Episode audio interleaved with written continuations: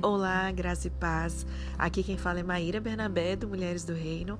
Vamos continuar o estudo do livro Segredos do Lugar Secreto, de Bob Sorge, produzido no Brasil pela editora Atos. E vamos iniciar hoje o capítulo 26. Já quero pedir desculpas mais uma vez pela minha voz, já me antecipar, dizendo que pode ser que role algumas tossezinhas aqui, né? Enquanto vou falando, a garganta vai sofrendo um pouquinho mais aqui, mas ao invés de a gente ficar sem o estudo, eu preferi mesmo com esses contratempos a gente manter a nossa rotina. Amém? Gravei Talmidins agora mesmo, nosso estudo de Mateus. E, meu Deus do céu, foi difícil vencer, mas vencemos, né? Vamos continuar então? Esse capítulo ele traz o segredo do tédio. Existe um pequeno preço a ser pago e um deles é o tédio. Não sei você, mas você fica entediado às vezes quando você está orando? Se nós formos verdadeiros, cada um de nós dirá que já se entediou no lugar secreto. Nem que seja no começo, quando você ainda não tinha uma vida de oração. Quando você começou, você ficava entediado.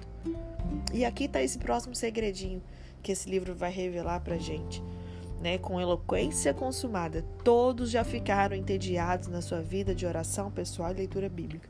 Não se sinta condenado por causa disso. Todo mundo já passou por isso. Até mesmo os doze apóstolos do Cordeiro, gente. Eles dormiram no lugar de oração. Mateus 26 registra isso, né, ali do verso 40 a 45. Bom, se eles passaram por isso, a gente também passa. Há dias em que parece que é, parece que a conexão com Deus está especialmente boa. E nesses, nesses momentos, geralmente a gente pensa: ai, por que, que não é assim sempre? Sabe? Tem dias que não flui dessa maneira. Na realidade, há uma série de dias inexpressivos, mesmo é, mesclado aí com esses dias que são excelentes, que são incríveis. Alguns dias a gente aguarda ansiosamente por esse momento com o Senhor e outros acaba dormindo. Outras vezes parece que estamos em desespero suficiente, mas não sente, especialmente naquele dia, essa presença do Espírito Santo, essa consciência da presença. Não importa o que você leia ou quão fervorosamente você ore, parece que o dia tá tipo fadado ao fracasso, sabe? Parece que não flui. E ele compartilha, né, desse mesmo sentimento, ó, oh, eu sei que eu não tô sozinho. Quando converso com outras pessoas, eu percebo que essa é uma experiência comum de seres humanos fracos, que com sua debilidade e fraqueza estão continuamente falhando nessa conexão com Deus, né, que o coração anseia. O próprio Jesus nos disse sobre isso em relação à oração, lá em Mateus 26, 41, né? Ele diz: O espírito está pronto, mas a carne é fraca. Então, o que, a gente tem que fazer quando nós estamos entediados, quando o tédio aparecer? A gente pode perseverar, aproveitar o tempo, se esforçar, encarar a dificuldade. Tá vendo que o tédio é necessário? Não permita que nada venha te dissuadir você, te desviar, incluindo o tédio. Às vezes, ao longo do caminho, você precisará tomar uma determinada decisão na vida. Eu me dedicarei pela graça de Deus ao lugar secreto, faça chuva, faça sol, nos dias bons, nos dias maus, quando eu tiver com vontade, quando eu não tiver com vontade, quando for fácil, quando for difícil. Tome essa decisão. Quando estiver na graça de Deus, você poderá fazer todas as coisas através de Cristo que te fortalece. O Senhor ele responde aos clamores sinceros de socorro. Quando nós estamos nos sentindo é, especialmente fracos, esse é o momento de estender a mão para Ele em busca da abundância da Sua graça. Romanos 8, 26 diz: Da mesma forma, o Espírito nos ajuda em nossa fraqueza, pois não sabemos orar, mas o Espírito, o próprio Espírito, intercede por nós com gemidos inexprimíveis. Jesus ele chamou o Espírito Santo de conselheiro, lá em João 14, verso 16, verso 26, João 15, 26, João 16, verso 7. Por quê? Porque nos foi dado para ajudar nos nossos momentos de fraqueza e necessidade. Então, nesses momentos, chame o seu conselheiro. Espírito Santo, preciso de você agora. Ajude-me. Ele vai vir em sua ajuda. Porque Ele ama nos ajudar a orar. Ele está ali para isso. Quando a gente dorme no lugar secreto, não deixa assim, sabe aquele momento que você foi, tirou aquele tempo ali. Eu falei que ia acontecer, né, gente? É, quando a gente às vezes se propõe, ah, vou tirar um tempo de oração e você acaba dormindo. Não deixe que o inimigo use esse fato contra você. Ele gosta de usar para trazer condenação, acusação. Apenas se veja como filho de Deus, que acabou dormindo no colo do Pai, tão em paz com Ele que descansa, com a simplicidade de uma criança nos seus braços. Eu imagino que o Senhor está usando aquele tempo para nos contemplar, apreciar o calor da nossa proximidade. A gente poderia ter dormido em qualquer outro lugar, mas a gente escolhe dormir nos braços de Deus. E ele escreve esse capítulo principalmente para poder ele diz que é para neutralizar né, esse esquema do inimigo, de colocar esse fardo de culpa, sabe, de vergonha na sua vida secreta com Deus. Ele tenta dizer que você é um fracasso ou que você é um hipócrita, quando na realidade você está fazendo a mesma caminhada que os maiores santos da história fizeram. Para ser franco, às vezes orar é entediante. A leitura da Bíblia é como comer serragem. Mas há uma parte boa. Um dia de alegria no Espírito Santo vale mais que mil dias de esforço. Salmo 84, 10 diz: Melhor é um dia nos teus atos do que mil em outro lugar. E isso realmente é verdade.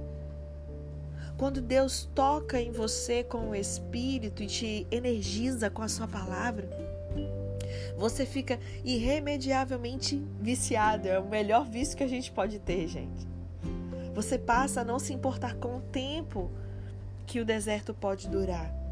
Você se mantém na caminhada porque sabe que do outro lado existe um oásis de deleites celestiais. Aleluia, graças a Deus por isso. Agora eu tenho notícias ainda melhores. Quanto mais você persevera no lugar secreto, a própria natureza do seu relacionamento com o Senhor tende a mudar. A gente já falou um pouquinho sobre isso aqui também os dias maus começam a diminuir, vão ficando intercalados. Existe esse limiar a ser cruzado e eu espero que você já esteja cruzando isso. A gente já está assim na metade do livro, eu acho, né? Quando você cruza esse limiar, a emoção do lugar secreto, ele agarra o seu espírito e você ganha um momento inigualável dessa sua conexão com Deus. O ponto principal é: se você permanecer com Ele, por fim valerá a pena. Finalmente, esse limiar, o romper desse limiar vai acontecer. Pode sim haver uma grande quantidade de horas entediantes de vez em quando, mas não desista. É coisa de menino desistir. Pode reparar crianças, às vezes até na adolescência. Fala assim, nossa, mas é, é chato ficar lendo a Bíblia. Nossa, mas é muito tempo. Nossa, como é que consegue ficar orando tanto tempo? Isso é coisa de menino que desiste. Ah, é muito entediante. Gente, é só reparar as crianças, elas não gostam de ficar sem fazer nada. Elas ficam, que tédio, elas não sabem romper com esse tédio, elas não sabem o que fazer com isso. Que a gente não desista nas horas de tédio que vier. As melhores coisas da vida, as que têm valor eterno, elas são sempre, sempre conquistadas por um alto preço. É ganho por esforço. Então, se você tem tédio, isso é um pequeno preço a ser pago. Amém? É, assim a gente finaliza esse segredo. Hoje o áudio vai ficar pequenininho, como minha voz não tá das melhores. Quando o áudio é muito pequenininho, assim, o capítulo é muito pequeno, às vezes eu até faço mais um, né? Mas eu prefiro esperar por causa da minha voz aí. Então amanhã a gente continua. Nós vamos ao último capítulo dessa parte 2 do livro, né? Que a gente chamou de parte prática. Primeira parte a gente é, consolidou conceitos aí, princípios é, estabelecidos. Depois viemos para essa parte prática, né? Desses princípios. A gente vai aprender amanhã sobre o segredo de se sentir atraente para Deus. Para aí a gente dar início à última parte, né? Eu acho, se eu não me engano, são três partes só é, a última parte do, do livro, onde a gente vai definir esse ritmo da maratona. Né? Nessa parte 2, a gente considerou aí essas dicas práticas para a gente aproveitar ao máximo o nosso lugar secreto. E agora a gente vai ver a partir de depois de amanhã, né? Que amanhã a gente tem mais um capítulo ainda para para pegar aí. Como é que a gente pode preparar o nosso coração para assumir o quê? Um compromisso vitalício com o lugar secreto, né? Amadinhas e amadinhos do Senhor. Não adianta você começar e não continuar. É vitalício, é para sempre, até Jesus voltar. Como é que você quer passar uma eternidade com ele se você não consegue passar 100 anos sendo fiel a ele todos os dias, né? Então a gente vai aprender aí como é que eu vou cuidar, preparar meu coração para que esse lugar secreto seja vitalício na minha vida, seja todos os dias, que haja essa tão dita constância que muitos né, têm como um monstro. Tem pessoas que têm dificuldade. Quando escuta a palavra constância, já entra em desespero.